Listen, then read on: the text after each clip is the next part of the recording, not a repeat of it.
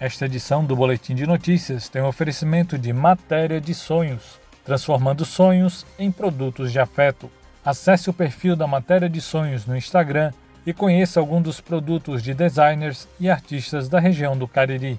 instagram.com barra matéria de sonhos. WhatsApp é código diário 88 98855 9527. O Boletim de Notícias é uma parceria FM Padre Cícero e Canal Cariri. Hoje é quinta-feira, dia 28 de maio de 2020. Mesmo diante do quadro do aumento da confirmação de novos casos de coronavírus em toda a região do Cariri, representantes dos segmentos da indústria, comércio, serviços e construção civil de Juazeiro do Norte estiveram reunidos na terça-feira, dia 26, com o prefeito Arnon Bezerra, com a finalidade de dialogar sobre a retomada gradativa das atividades produtivas dos setores da economia local. O município, seguindo o decreto estadual, continua em isolamento social até o próximo dia 31 de maio. A administração municipal vai aguardar a sinalização do governo do estado sobre as novas medidas de combate ao coronavírus a serem divulgadas. Da mesma forma, Crato também aguarda as decisões que serão tomadas pelo governo estadual para definir sobre a volta das atividades comerciais e de serviços no município. Ainda na terça-feira, o governador do estado, Camilo Santana, também anunciou a possibilidade de reabertura gradual do comércio a partir do dia 1 de junho. O planejamento deve ser apresentado hoje.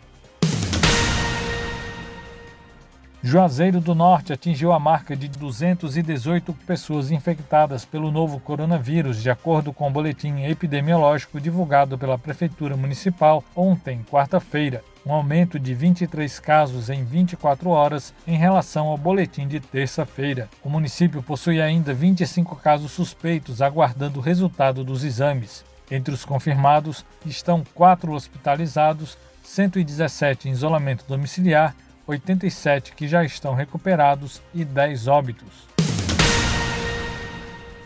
A Secretaria do Desenvolvimento Agrário do Estado do Ceará e a Prefeitura de Crato comunicaram a não realização da exposição agropecuária do Crato no período de 12 a 19 de julho de 2020 no Parque de Exposições Pedro Felício Cavalcante. A decisão foi tomada observando as determinações para a não realização de eventos e aglomerações, conforme orientação das autoridades de saúde do governo do Ceará em virtude da pandemia do coronavírus.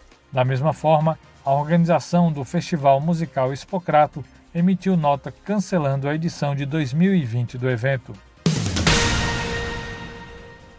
A Justiça Eleitoral disponibiliza desde 2017 o aplicativo É-Título, que é acessível nas plataformas iOS e Android e pode ser baixado gratuitamente em smartphones e tablets. O aplicativo permite que o eleitor que já possui inscrição eleitoral tenha em seu celular o título digital. Além desse documento, o e-título disponibiliza a certidão de quitação eleitoral e a certidão de crimes eleitorais. Para ter acesso, após baixar o aplicativo, o eleitor deve inserir os dados pessoais. O título eletrônico será então validado, liberado e gravado no dispositivo, podendo ser consultado a qualquer tempo.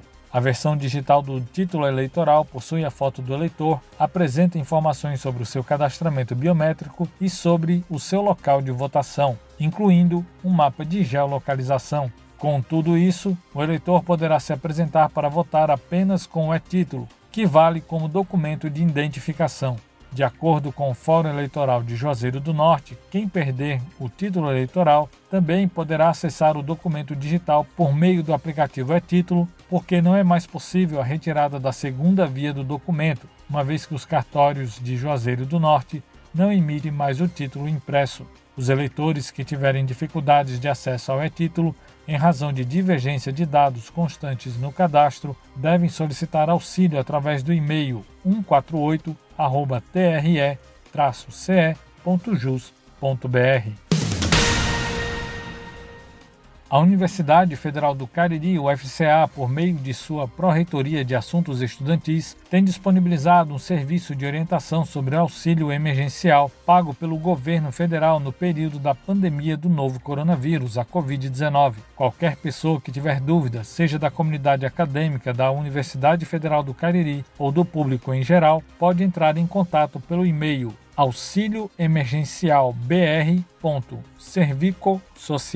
auxilioemergencialbr.servicosocial.ufca.edu.br. Mais informações no site ufca.edu.br.